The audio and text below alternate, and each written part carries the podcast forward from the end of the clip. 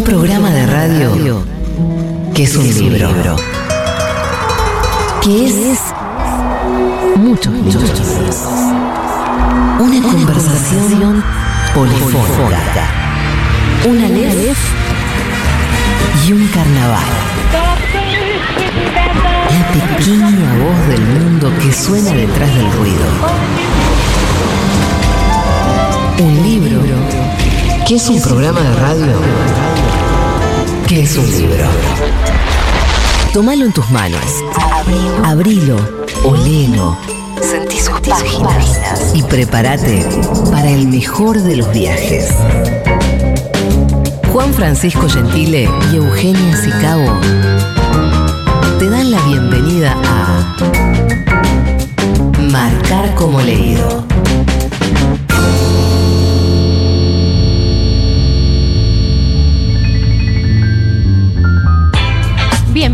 Bienvenidas, bienvenides a Marcar como Leído.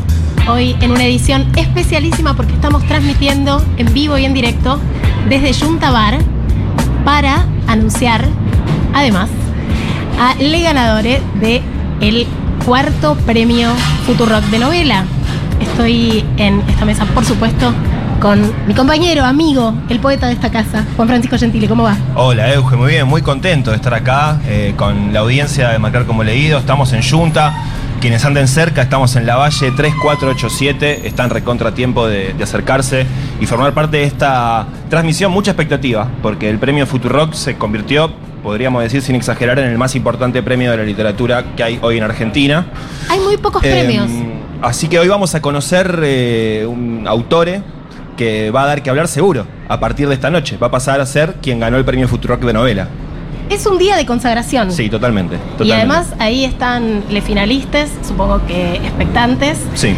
Ya ha fallado el jurado compuesto por Inde Pomeraniec, Agustina Basterrica y Sergio Holguín, que ya está con su trago en mano en Yuntabar. Cuando yo lo conocí a Sergio Holguín hace ya 20 años, eh, yo me colaba en premios literarios detrás de su nombre y su figura de escritor incipiente. ¿Y te acuerdas a cuántos premios literarios íbamos? Había un montón, había cinco o seis por año. Y ahora quedaron apenas dos, tres. eh, y este es el más importante, sin, sin lugar a dudas. También estamos en la mesa con Federico Vázquez, director de Futurock. ¿Cómo le Fede? va? ¿Qué tal? Buenas noches. Hola. Y con Leila Gamba, coordinadora de ediciones Futurock.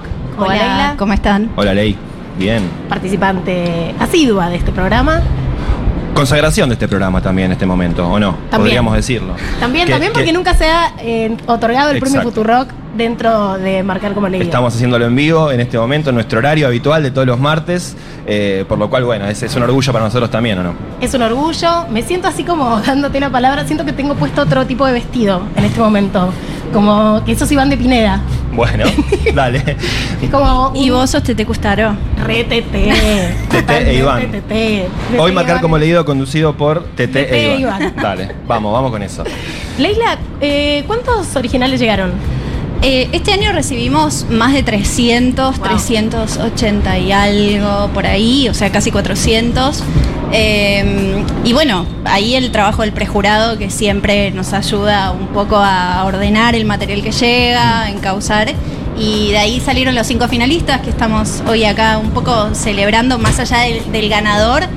Eh, cinco grandes novelas que, que, bueno, como decimos siempre, después encuentran su, su curso en otras editoriales y terminan, terminan siendo publicadas después. Claro, los cinco finalistas ya se tienen que considerar ganadores porque haber sido elegidos cinco entre casi 400 es un montón. Sí, sí, por supuesto. Y en serio, en lo concreto es lo que pasa. Después vemos, ah, mira, se publicó esta novela que viene. Sí. O sea, pasa así. Y además es la comprobación de que hay gente escribiendo, ¿no? Bueno, muchísimas. Casi 400 gente. personas, claro. Muchísimas. Mucha más de la que habitualmente uno pe- pensaría, o, o el sentido común que dice, no, no, no- no se le da bola, nadie escribe, nadie lee, ¿no? To- Toda esa idea que está instalada, nadie sabe bien dónde, Sí. por qué, pero, pero circula. De hecho, este, bueno, es el cuarto año que, que hacemos el premio, como, como bien dijeron, y, y el año posterior a la pandemia recibimos más de 600. Fue una Claro. locura, una locura. Sí. Eh, y también siempre hay como climas de época en, en las cosas que recibimos y eso nos encanta. Después de la pandemia era todo distopía, eh, alienígenas que bajaban a la Tierra, todas Sí. cosas raras. Eh, ahora estamos más en el thriller político, en esa cosa más... eh, Preelectoral, decís. Exacto. Hay exacto. una medida de mm, el espíritu de los tiempos. Sin duda, Mirá. sin duda. Eh, Fede, nos, nos interesa eh, preguntarte a vos como bueno, como fundador de Futurock, eh, el, el sentido de esta apuesta, de la editorial, del premio, de apostar a la literatura nueva. No sé, ¿qué, qué, pensás ahora que el proyecto además está, está consolidado? Digamos, no es más una editorial nueva que está probando a ver qué onda, sino que ya tiene un catálogo, tiene una El cuarto, primero los años pasan rápido. Hay algo que.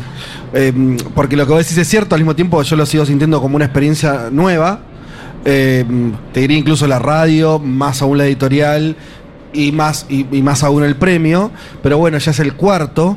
Eh, sí creo que desde Futurock y, desde la editorial de Futurock pensamos siempre en algo que creo que tiene bastante que ver con el momento que estamos atravesando ahora los argentinos, que es la importancia de fundar instituciones.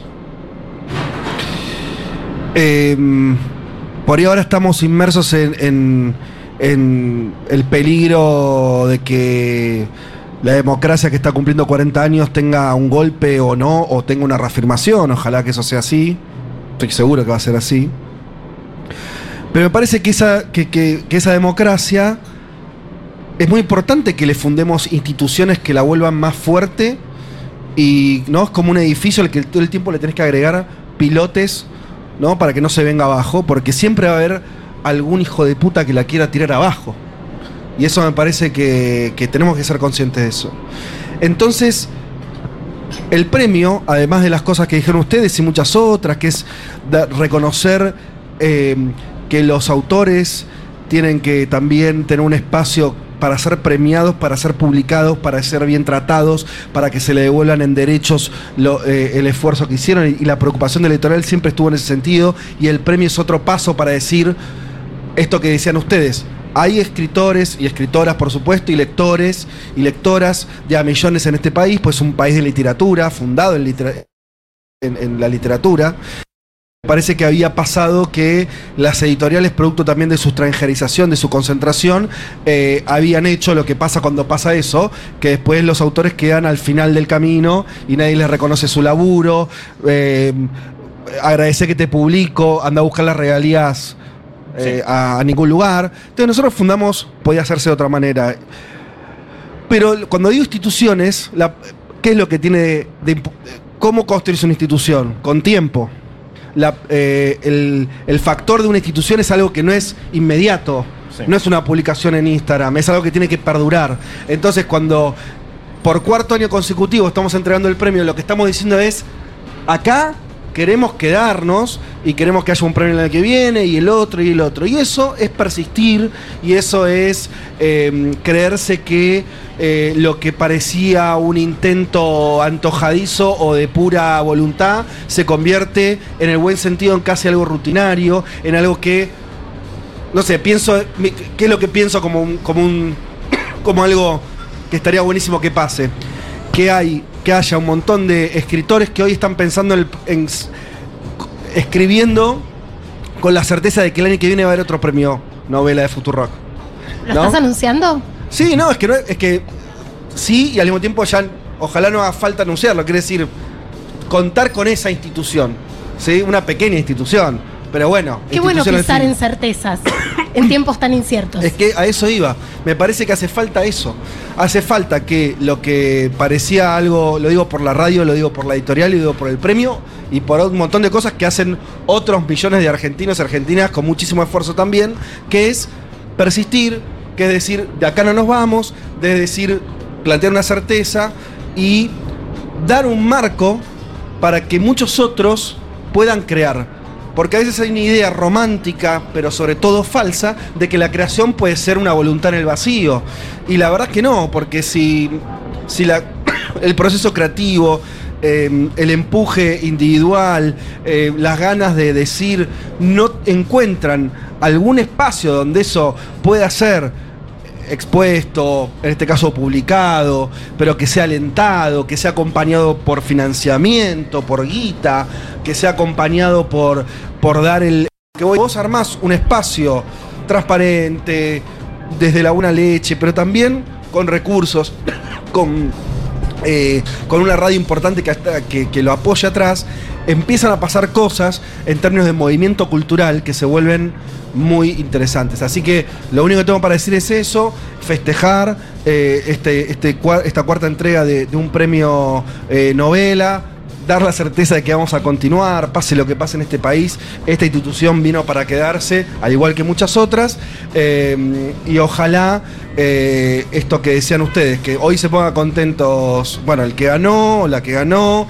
los que participaron y, son finalistas, y también todos los demás escritores que sepan que tienen acá un rincón que los protege, que los alienta, que los apoya y que cree que son fundamentales para construir el país que queremos. Casi 400 novelas llegaron a esta edición del Premio Futurock desde todas las provincias de Argentina, Uruguay también, eh, con, con fuerte presencia. Fueron leídas, analizadas en detalle por los jurados, que fueron Agustina Basterrica, Inde Pomeraniec y Sergio Holguín. ¿Recordamos Eh, alguno de los sí. premios anteriores? Sí, y te quería decir que el- quien gane el premio, que hoy lo vamos a saber, va a ser publicado obviamente por Ediciones Futurock, se va a llevar el premio de un palito, un millón de pesos, ¿eh? nada despreciable, puede hacer un buen plazo fijo ahora que subieron las tasas, ¿no? Eh, puede dar un buen... Solo nos ponemos sueltos. Sí, están, pero perfecto. Eh, y bueno, dale, repasemos los, los ediciones anteriores, ¿sí? En 2019 fue ganadora la novela Donde mueren las mariposas de Belén Longo. Tuvo primera mención Lo que queda del amor de Juan Cruz Bergondi. En esa ocasión el jurado fue compuesto por Mariana Enríquez, Gabriela Cabezón Cámara y Juan Diego Incardona. Después, en 2020, con jurado de Claudia Piñeiro, Sergio Vicio y Fabián Casas, la ganadora fue Ovejas de Sebastián Ávila, con primera mención de La Viuda del Diablo de Romina Tamburello. Todas novelas que hemos leído Sí, claro. en nuestro club lector de sí. marcar como leído. Y en 2001, con jurado Martín Coan, Luis Chitarroni, eh, Beso al Cielo, y María Moreno. La ganadora fue Quiebra el Álamo de Roberto Chuit Roganovich. Y la primera mención, Mundo Orco, Jimena Néspolo. Eh, habrá que ver si este año tenemos o no primera mención. Es la primera vez que tengo datos que mm, de jurado. O sea, de esos, de esos que no se pueden decir hasta que venga el momento de la premiación. Tenemos info, tenemos info exclusiva. Tengo info exclusiva. Nos salimos de la vaina, por decirla, no lo vamos a hacer hasta el momento. Tengo ganas como de mirar el sí. celular y decir como tengo data. Acá ya sabemos. Acá qué ya lo- qué sabemos. va a pasar. Acá entendemos. Pero todavía no es momento. Todavía Bueno, no es ¿sabes, momento. Fede? Fede Vázquez no sabe quién es. Fede Le- va a abrir el sobre. Va a abrir el sobre y se va, se va a sorprender. Eh, Puedo agregar una cosa Por a lo favor. que dijo Como Fede si fueras la coordinadora de esta habiendo- editorial, mira. habiendo leído la, mm, la lista de novelas, lo que quiero agregar es que además todas las novelas que publicamos en el marco del premio son novelas a las que les fue muy bien en términos de venta de ejemplares, de circulación. Son novelas que están en todas las librerías del país. Quiero decir, no es una experiencia hippie e indie que queda acá en, una cosa romántica.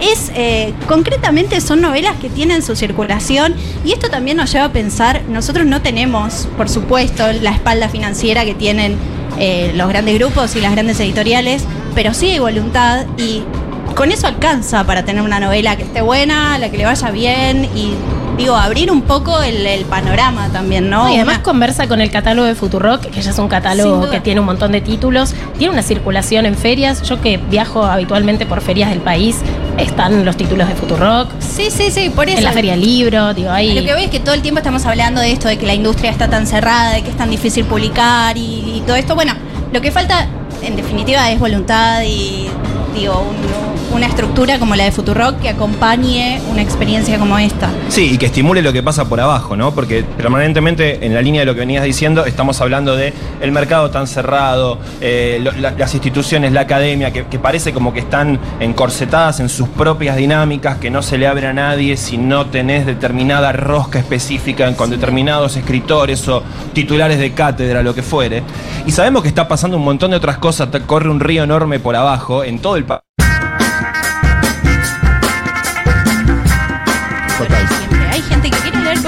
Cosas. Sí, está sí. bien. Sí, aparecen espacios, por ejemplo, lo hemos charlado en, en este programa, como, como lo que impulsa Selva Almada con Salvaje Federal, por ejemplo, que está cerquita de la. Claro, sí. eh, vecinos de, de- de la, La de la radio y la librería.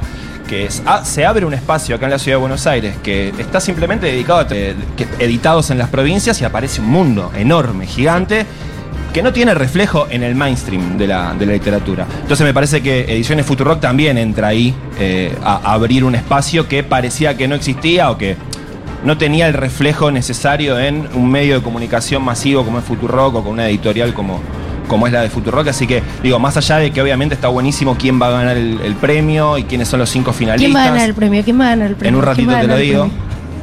premio? Juan y Eugenia. Martes de 20 a 21. Futurock.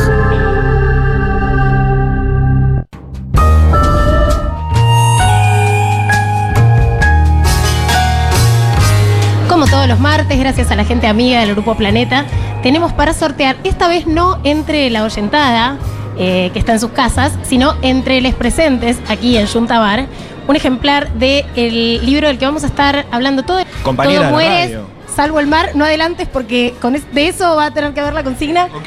Eh, todo muere, salvo el mar. Día del Mar Ramón. Antes de que empiece, ya está en nuestra productora estrella Dani Morán con un ejemplar en mano. Esto es atención a quienes están presentes en Juntabar. Quien primero diga en qué programa trabaja María del Mar Ramón se lleva el libro. Ahora, en este momento. Ya en este momento, es ahora. Right now. Después de la tormenta, muy bien, te hiciste acreedora de este ejemplar de una novelaza que ha escrito la compañera Mar eh, Ramón, que pueden escucharla todos los días en Después de la tormenta con Mati Rosu y mm, Matías Castañeda. Margarita, oyenta, presente, se hizo acreedora de un ejemplar. Esta es una novela que transcurre en dos parejas. Esa situación tan habitual de eh, las vacaciones, en donde uno se va en pareja y conoce a otra pareja, y empiezan a sutilmente comparar el estado de uno, comparar el estado del otro. Eh, los varones empiezan a hablar por su lado, las mujeres por el otro, empieza a haber secretos, cuchicheos Sí. eh, y heridas muy hondas que salen a la luz en Paradisíaco, en donde a priori era, no era el lugar para ir a hacer terapia. Y sin embargo, afloran todas estas ¿Y qué pasa? ¿Se pudre todo? La vamos a ir conversando a Bueno. lo largo No, te- de, te de noviembre. Eh, se va pudriendo. Se va ¿Viste cómo se van pudriendo los vínculos? Sí. Que no es que se pudre todo. Bueno. Eh, ese, eh, ese gusano del amor Claro. que puede ser mariposa también te puede ir corroyendo por dentro, Sí, sí. despacito, despacito. También pueden pasar cosas buenas. Cosas buenas. Al mismo tiempo todo también. Hay una gran línea de flotación que es el mar, que es un gran protagonista de la novela. De hecho, se llama Todo muere salvo el mar. María del Mar Ramón es eh, colombiana, conoce de cerca el Caribe colombiano y hay un montón de reflexiones en torno a esos paisajes, a cómo afecta en el estado de ánimo ese paisaje, en, en principio paradisíaco, en donde pueden aparecer eh, horrores y, em, y a veces hasta lo siniestro. Bueno, nuevo libro, nuevo mes. Nuevo libro, nuevo mes. Todos vamos los a martes hablar, vamos a hablar de- todos los libro de martes María. de Todo muere salvo el mar de María del Mar Ramón y seguramente Algún día la podemos invitar a quedarse un ratito, y ¿no? nos cruzamos, nos cruzamos todos Sí. los martes. Sí, nos dejan el estudio eh, calentito. Yo es la primera novela que leo suya porque la manada que Sí. hizo había leído y estoy eh, subyugada con el tono, la prosa, el tema, todo. Gran novela de María del Mar. Eh, así que bueno, vamos a seguir eh, hablando de esto gracias a les amigues del de Grupo Planeta durante todo el mes de noviembre. Uh,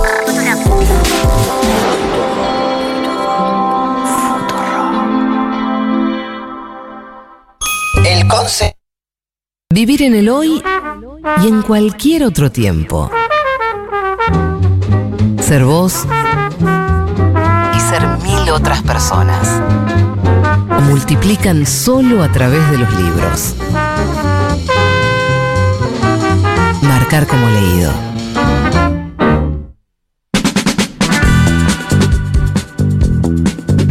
Seguimos en Marcar como leído, edición especialísima desde Yuntabar en la entrega del premio de novela Futurock en su cuarta edición. Vamos a repasar, si te parece Juan, Dale. la lista de finalistas con sus nombres reales.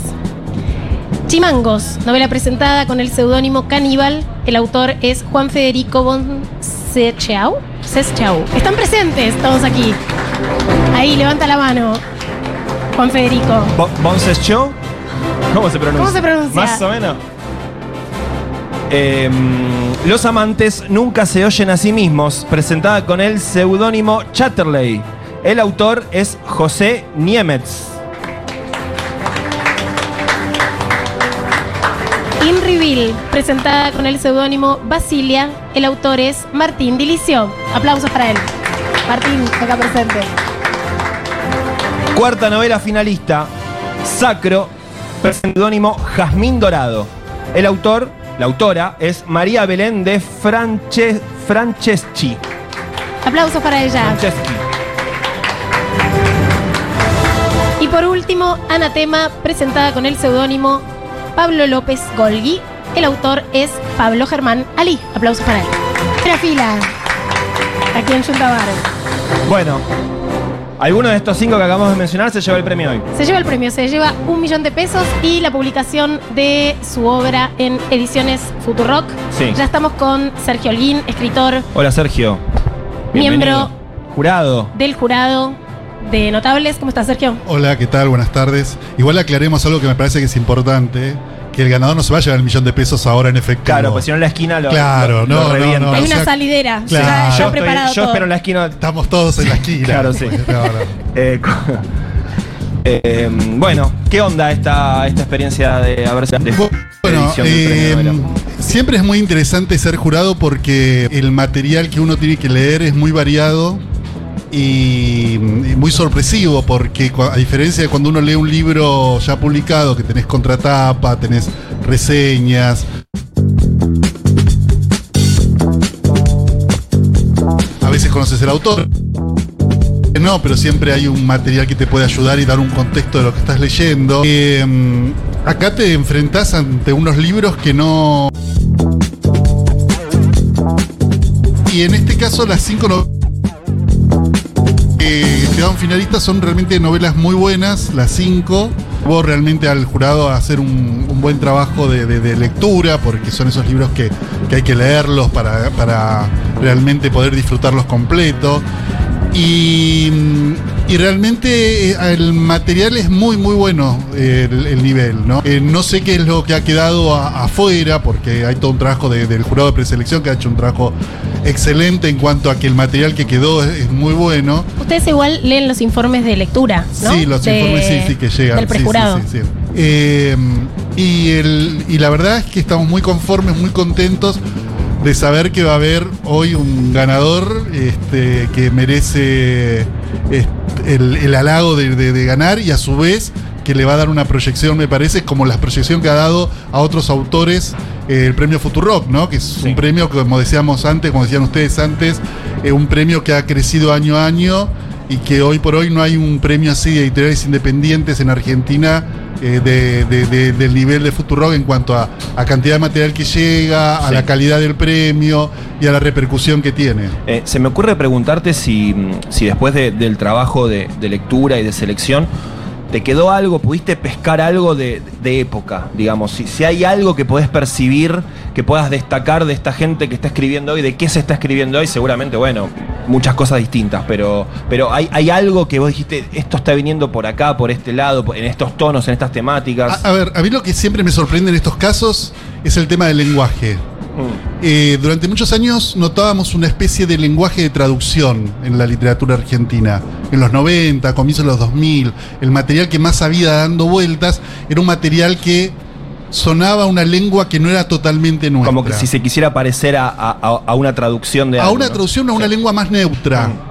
En este caso es todo lo contrario. Me parece que en las cinco novelas finalistas hay un trabajo con la lengua argentina, con el lenguaje argentino, eh, en algunos casos muy sutil, otros más evidente, pero del que podemos decir que lo que me sorprende sobre todo es eso, es el muy buen manejo con la lengua argentina y me parece que eso también tiene que ver con una especie de... mm, de eh, um, ah, ¿Cómo decirlo? De eh, que la literatura argentina está pasando por un muy buen momento en, en publicaciones, editoriales, que hace que eso influya mucho más esos autores argentinos que están escribiendo ahora, que por ahí la traducción que se leía hace 20 años. El hecho de leer más literatura argentina genera escritores argentinos que escriben mucho mejor nuestra propia, nuestro propio lenguaje. Y Sergio, ¿qué buscas en la literatura del presente? Porque este es un ejercicio de leer contemporáneos. El- yo en la literatura presente busco lo mismo que en la literatura del pasado, que me divierta.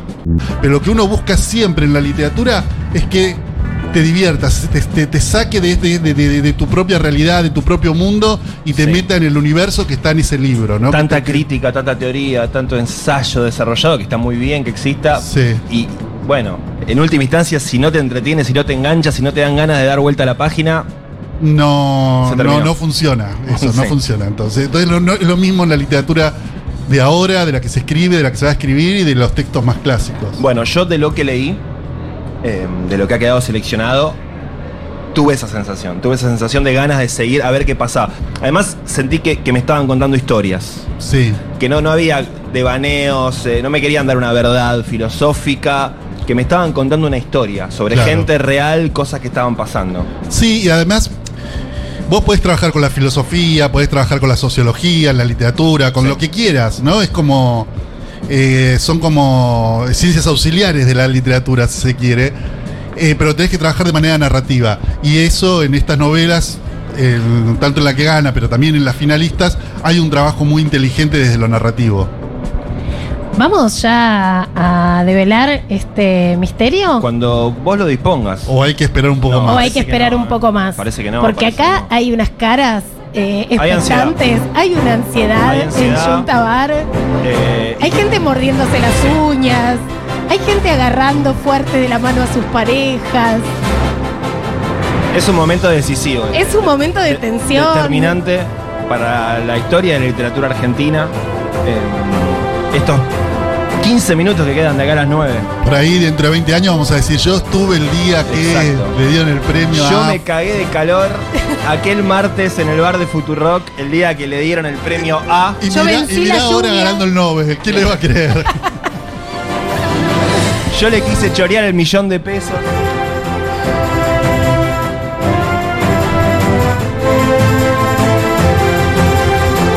Es tremendo. Yo ya me estoy poniendo ansioso. Nivel. Me quedo en silencio por Me quedo en momentos, silencio. Sorbiendo el gin tonic muy rico que hacen aquí en Junta. Ah, no dijimos que hoy, para no perder la racha de nuestros amigues de la fuerza, yo me pedí un trago que tiene vermut de la fuerza. Bueno, O sea, porque dije hay que hacerle un Sí. homenaje.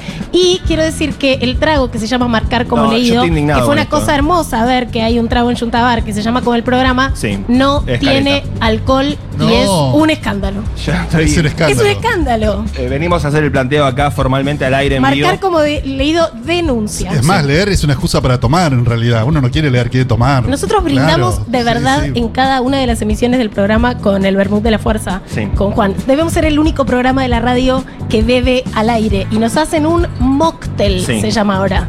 O sea, un trago sin alcohol. Un trago sin alcohol, sí. I- Igual me consoló que el otro trago sin alcohol es el de. Tiene, lleva el nombre del programa de Andy Chango. Entonces, bueno. Es casi como en una última ironía. instancia, claro. Es como una recomendación que nos están haciendo cuando. Este, una intervención que nos hicieron con esa carta, diciéndonos, por favor, Aflojen. to- tomen un traguito sin alcohol. Bueno, antes de esta recta final, en donde vamos a entregar el premio Futurock de novela en su cuarta edición, vamos a escuchar un temita y. Y se viene. Se viene, se viene, se viene, Y se, se viene viene. el ganadores. Es ahora, ¿eh? Los libros te llaman. A priori, inofensivos. Pero a mitad de camino te cachetean y te transforman para siempre. Marcar como leído. Los riesgos de abrirnos la cabeza.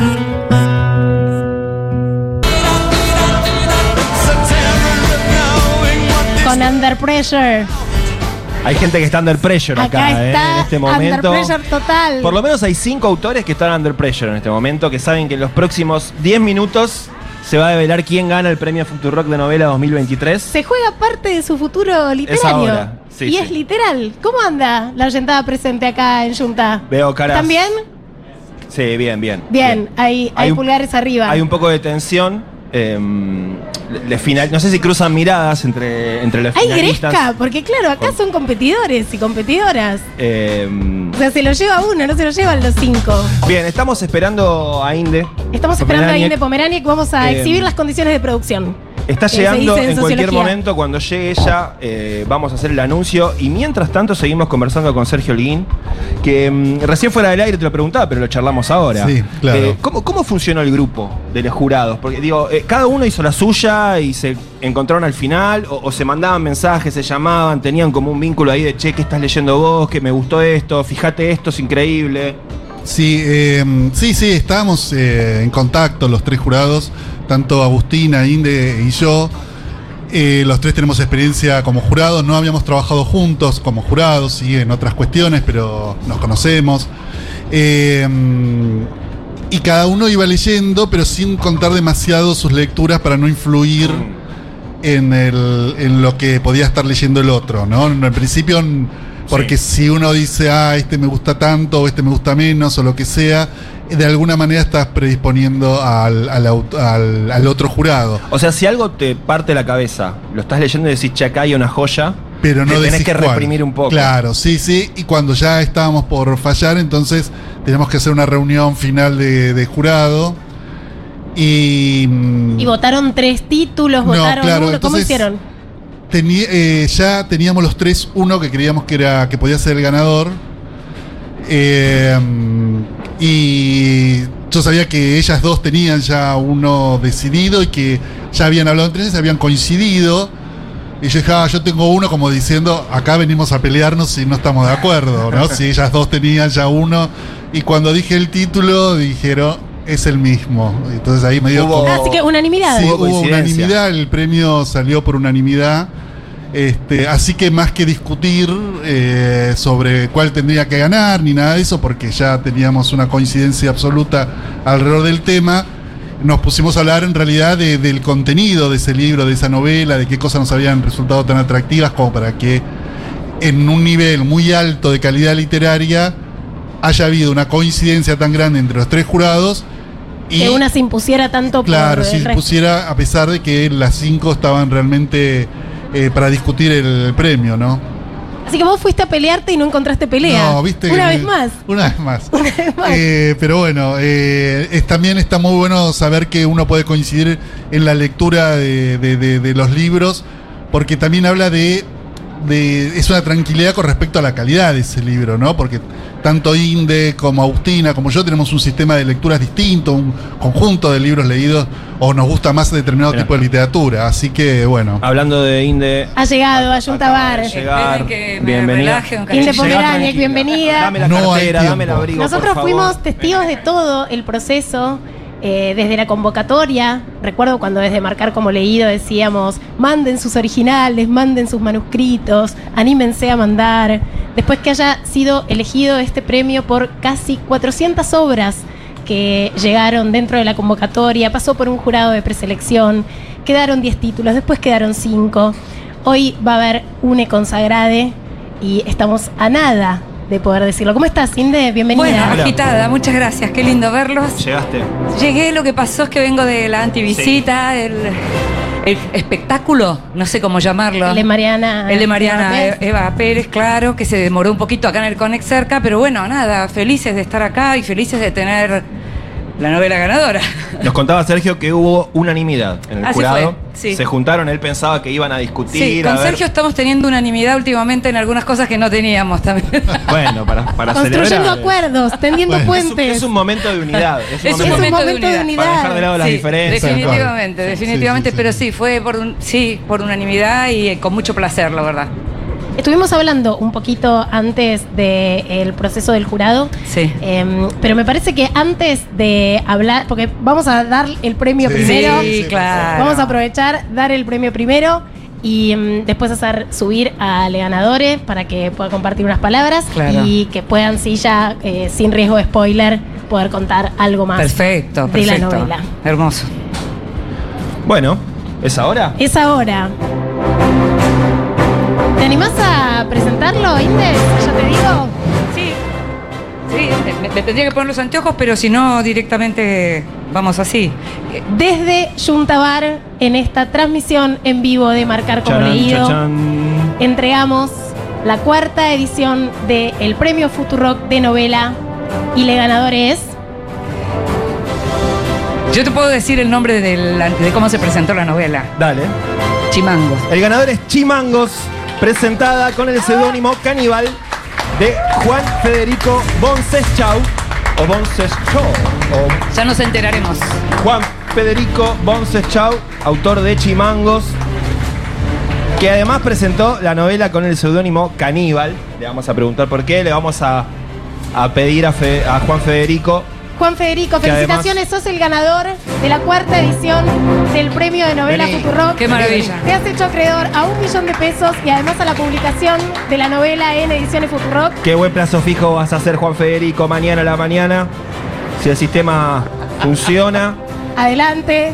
Felicitaciones. Qué placer. A ver, voy a entregar formalmente el premio Futurock de novela. Es para vos. Felicitaciones. Bueno, lo dejo por acá. Dale. Eh, bueno, no sé, había preparado un discurso de perdedor y otro de ganador, así que y ahora no me acuerdo de nada. Hacía un mix, que, hacía un mix de ambos. Eh, La historia la escriben los que ganan. Claro, Así sí, que sí, es toda sí. tuya la palabra. bueno, agradecer, agradecer sobre todo al jurado, la verdad, un jurado de lujo. Eh, bueno, Sergio, Inde, Agustina Bastarrica. Eh, la verdad que es, que es un honor haber sido elegido entre 380 novelas. La verdad que estoy muy, muy contento y, y sobre todo que sea ese el jurado.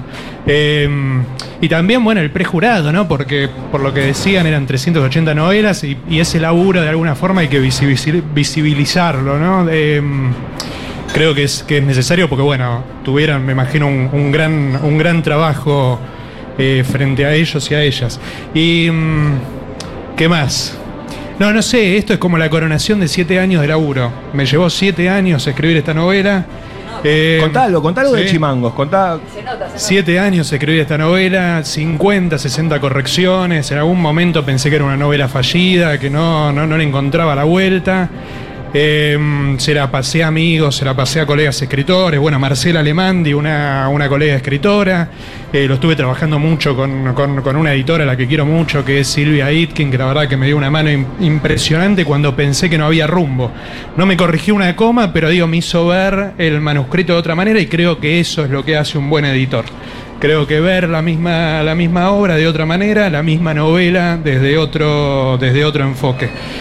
Contanos Eh, un poco de tu novela. Sabemos que es un policial negro. Sí. Yo empecé a escribir en 2016, pleno macrismo. Pleno macrismo, yo soy empleado público. Se hablaba mucho de la corrupción en el Estado, de los, eh, de los ñoques militantes, de la grasa militante en el Estado. Y un poco la novela fue una revancha, que pienso yo. Una, una revancha en el sentido de, bueno, si vamos a hablar de corrupción, hablemos realmente de la corrupción en el sector privado, que es donde está realmente, digo, a mi parecer, digo, ¿no? Tampoco es una novela que pretende explicar, pero digo, quería trabajar eso. Eh, por eso es un antihéroe, por eso es un antihéroe, es un empresario inmobiliario muy corrupto que fuga, digamos, eh, que fuga su dinero, que eh, lava capitales, que tiene cueveros, que tiene testaferros, o sea, utiliza todas las herramientas que tiene a disposición para evadir al Estado y considera que el Estado es un enemigo directamente, que es un enemigo, que es un obstáculo para su crecimiento personal. Si fuera un personaje real o si fuera una persona real más bien, yo creo que sería un votante, bueno, ya, ya sabemos, ya sabemos de quién, pero digo, me, parece que eso es lo que quise trabajar. Por supuesto con matices, tampoco quería que fuera algo eh, maniquio de alguna forma y por eso lo hago jugar también con, con un personaje que para mí es el verdadero protagonista, que es Jenny, que es quien lo acompaña en, en todo momento. Básicamente, sin, ánimo de spoilear nada, es eh, un empresario inmobiliario que tiene la oportunidad de comprar un campo que los padres siempre quisieron. Y para eso tiene que juntar 2 millones de dólares. 2 millones de dólares en 10 días. Y esa plata la tiene, pero la tiene que blanquear. Y ahí empiezan los problemas. Básicamente ese es, el, el eje de la historia, por lo menos para mí, ojo, digamos, es una versión del autor, nada más. Te metiste Ah. con un tema que no está muy representado en la literatura, que es la guita en negro. O sea, es muy Claro. propio Sí. del ser nacional, pero no aparece Sí, tanto y del sector, y del sector privado, Total. sobre todo, ¿no? Que, bueno, no se habla mucho de eso. Claro, sí. Sí, a ver, requirió, requirió investigación, pero por supuesto, bueno, un, un poco como vos decías, Sergio, digo, em, tenía que ser desde un enfoque narrativo, no, era una tesis doctoral, no, era una tesis doctoral.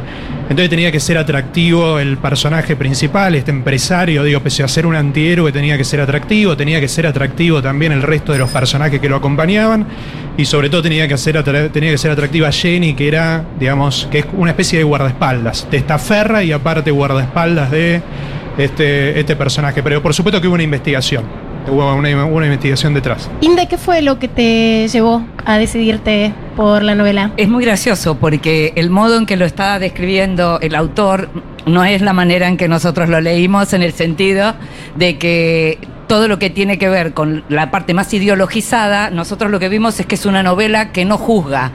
Es una novela en donde no aparece, digamos, el costado moral. Eh, al punto que el protagonista, que él lo describió como casi como un satanás, Para nosotros, es absolutamente querible. no solo por No, eso, sino que por, lo- por- que queríamos que le fuera bien, que pero pudiera porque no blanquear es esa solo plata. que los padres querían ese campo, sino que hay algo importante que tiene que ver con una deuda que él siente que tiene con sus padres y quiere cumplir ese deseo con esos padres, digamos. Y ese chico no salió de cualquier lado, salió de esos padres también. Entonces, es muy interesante cómo está trabajada literariamente la novela. La verdad que es una novela muy atractiva, muy atractiva. Sergio, ahora que puedes hablar sin medio spoilear. Eh, claro, ahora puedo spoilear tranquilamente. Eh, tiene dos personajes, dos protagonistas que son fabulosos los personajes. Eh, Gonzalo, que es este muchacho eh, empresario joven, nueva generación de empresarios también. El inescrupuloso, El digamos, que, inescrupuloso- aparece, que mencionabas vos recién. Claro. Eh, y después está Jenny, eh, a la que llaman la pájara loca, que es un personaje también muy, muy, muy fascinante. Y tienen, son esos personajes que a uno les queda dando vuelta en la cabeza después de haber terminado de leer la novela. Uno lee la historia, termina. Eh, y uno sigue pensando en Jenny, en Gonzalo, en Y el en todos destino los de todos- secundarios, en todos los los otros personajes, sobre todo los malos, son muy buenos realmente. El mataperros, El mataperros, sí. este, el otro, que ya ni me acuerdo los nombres, pero que realmente están muy bien construidos. Y la novela tiene un ritmo que exige el género, que es un ritmo así, trepidante, que, que avance la historia. Pero esa, esa, esa aceleración que tiene todo el tiempo la historia, no, no es la calidad narrativa. Cuando el autor se tiene, cuando acá el autor se detiene en algunos momentos, algunas descripciones, yéndose de tema, contando un poco la infancia también del protagonista. Claro, con los flashbacks. Es muy bueno todo. eso. Sí, y, el- y- y yo diría tampoco, esto no tiene que ver con spoilers, sino que crece de tal manera que en las imágenes finales, lo que aparece, muy bien narradas, no, no es solo violencia, es violencia, es vértigo, es el final, se acerca el final. Y, y no para, no para, no para. Y uno no para, no para, no para de leerla. Es maravilloso. Eh, la empezás a leer y no podés soltarla. O sea, es una novela que se lee de un tirón, ¿no? Y es bastante larguita igualmente, pero se lee de un tirón. sí. La descripción de los personajes es realmente buena. Todo esto que el autor acaba de mencionar en términos de lo que quiso escribir es muy interesante porque cuando uno lee, no lee una novela, a ver, ¿cómo, eh, cómo es que se llaman? Eh, Panfletaria. no es un, de ninguna manera es un No. panfleto. Eh, y vos dijiste que no era una tesis. No, es, es pura literatura. Es literatura de género de calidad. Y además está la trama, está la aventura, por llamarlo de algún modo, Sí. pero está la narrativa. Y Y, la narrativa es fantástica. Y nunca cae en lugares comunes. Cero. Porque el la literatura de género, cuando vos partís del género policial, lo que sea, novela negra, siempre hay como lugares comunes de ese género donde el autor se siente tentado para que hasta más te sentís más seguro cayendo en ese lugar común. Y él no lo hace. Entonces me parece que es otro de los grandes méritos es que de alguna manera frustra esa expectativa de, ah, va a pasar tal cosa. No, eso que uno cree que va a pasar no pasa, va hacia otros lados. Eso también está bueno porque como justamente hay mucha tensión, estás esperando que pasen cosas con algunos personajes y no pasa. Y entonces está bueno porque te distrae y te lleva para otro lado sin que vos te des cuenta como lector. Y eso uno como lector lo agradece muchísimo. Eh, a mí me pasó le- leyéndola que son esos libros que uno siente que está viendo una película y que quiere que no se detenga. Es muy ¿no? Cinematográfico. estás, estás permanentemente pensando en las imágenes que te porque permanente habla de la, permanentemente habla de la luz, de, de qué es lo que está viendo el personaje, de la ruta, de esos paisajes también de la costa atlántica. Tiene muchas referencias. Eh, está anclada en su época, ¿no? Está, tiene referencia, los obreros están escuchando Radio Mitre, eh, paran en, en el parador del ACA, en la ruta 2, digo, todas las referencias que hacen las identificamos y podemos visualizar esa escena. Lo de la plata negra es muy importante porque Euge lo dijo recién. Primero, me parece que no hay tanta literatura en general de la gente rica. Venimos de muchos años en donde lo que hay es mucha literatura con urbano, mucha literatura chabón, pero no hay tanta literatura bien hecha, bien narrada y como con conocimiento de cierta, eh, digamos, de, de cierta cosa como más delicada de lo que es el entramado de la gente de, de mucho dinero, ¿no? Y eso está realmente muy bien. Y el tema de traer la plata a la Argentina, porque eso también todos sabemos que, que es algo que ocurre y también hace muchos años. Y está muy bien, pero no es una novela de tesis, eso quería decir. No es eso, es otra cosa. También vamos a felicitar a los finalistas. Sí. Eh, un aplauso grande para ellos, que además sabemos que los finalistas del premio Futurock, después como decía antes, Leila Gamba, tienen una circulación, es una cucarda importante haber quedado finalista de este premio, así que seguramente sus textos van a encontrar una vía de publicación. Jo- José Niemetz, Martín Dilicio, María Belén de Fran- Franceschi, eh, Pablo Germán Ali, bueno, los finalistas ¿no? que, que formaron parte de esas, esas Claro, cinco las novelas. cinco novelas que llegaron al Sí. final y que por algo llegaron a este final, ¿no? Sí. Totalmente. Bien, Además tenemos una primicia, Sí. que es que Chimangos, supongo que es una primicia también para el autor, va a ser editada en tiempo récord por Futurock Libros. Ya sale, y se va está a salir imprimiendo ahora. en diciembre. se está imprimiendo en este momento. Así que va a poder ser regalada como regalito de fin de año, va a estar en los arbolitos. Esto no es para nada habitual que una novela se premie y al otro mes ya eh, tenga tapa, diseño y tenga formato libro. Regalo navideño. Regalo navideño cantado. Chimangos. Chimangos. El- el gana- eh, novela ganadora del premio Futuro de novela. ¿Por qué el título?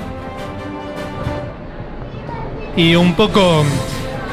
A ver, viajo mucho a la, a la costa y el, pájaro carroñero, más que el carancho, es el chimango.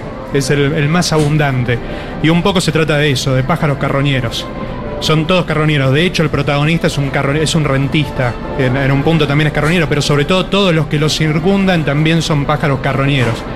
Entonces quería jugar con eso, con un, un pájaro muy autóctono y al mismo tiempo que esté como atento a ver eh, cuando el otro cae para poder atacarlo. ¿Tenías un lector, una lectora ideal en la cabeza? Sí, sí, sí, sí. Confiese. Sí. Queremos saber. No, no, no sé si nombre, pero, pero sí, sí, tengo, tengo personas, tengo... eh, bueno, quiero agradecer a los amigos de siempre, pero sobre todo a los amigos del taller de Devoto, un taller de, literatura, de escritura, de Devoto, de un centro cultural. Y siempre escribo pensando en ellos, en que ellos me lean. Aparece Devoto Eh, ahí, ¿no? La Plaza Arenales, hay, hay- Sí. hay cafés ahí. Yo vivo cerca y también me, me encontré en esquinas que paso habitualmente. Esto de que. Juan Gentile haya accedido al manuscrito en un día y haya leído la novela, estoy indignada. Bueno, Yo todavía no he podido leerla, me tentaron mucho. superalo, Eugenio. No, lo voy a superar, lo voy a superar. No, pero si fuera escritor, sí, digamos, soy fanático de Puig, por ejemplo, eh, del Turco Asís también, digo, tengo una lectura... Claro, sí, una lectura variada, sí, incluso de Soriano, por más que eso está un poco despreciado por el, por el canon. Yo me ¿Es tu acordé primera de- novela? Pregunta. Segunda novela. Segunda Sí, novela. sí, sí, ya tenés segunda un libro novela. publicado. Sí, en 2016 publiqué Fuego Amigo y esta es la segunda novela que, bueno, estaba esperando a ver qué pasaba. Con mucha incertidumbre, mucha A incertidumbre. mí algo me llevó a Carlitos Busquet en, algunos trazos ahí de cierto realismo medio sucio. eh, que además, bueno, es un nombre que, que lo perdimos en los últimos años, de, que, que era un emergente tremendo, ¿no? De, de- la narrativa argentina. Y cuando dije, ah, acá hay una línea que, que continúa algo de ese, de ese nuevo realismo, podríamos decir, más allá de las etiquetas, no importan porque en última instancia no son, no son lo importante, ¿no? Pero, pero literatura que habla de, de cosas que, que ocurren realmente. Bueno, Pablo Ramos, hablando de realismo sucio, yo diría Pablo Ramos. Pablo Ramos, digamos, también es una referencia para mí. Ahora, digo, no me voy acordando, no, no me voy a acordar de Ya todo, pero bueno, son, son lo que A mí me gustaría decir algo porque mm, acá nos, nos están contando cómo se llega a presentar una novela a un premio que sorprende por la calidad. Y no es solo que a Juan Federico se le ocurrió un tema, se puso a escribir, habló de siete años, habló de taller, habló de Silvia Itkin, que eh, eh, leyó la novela y que lo ayudó con la novela. Las novelas se trabajan, se editan. Es algo que uno en general le dice muchas veces a la gente que escribe, que piensan que es solo cuestión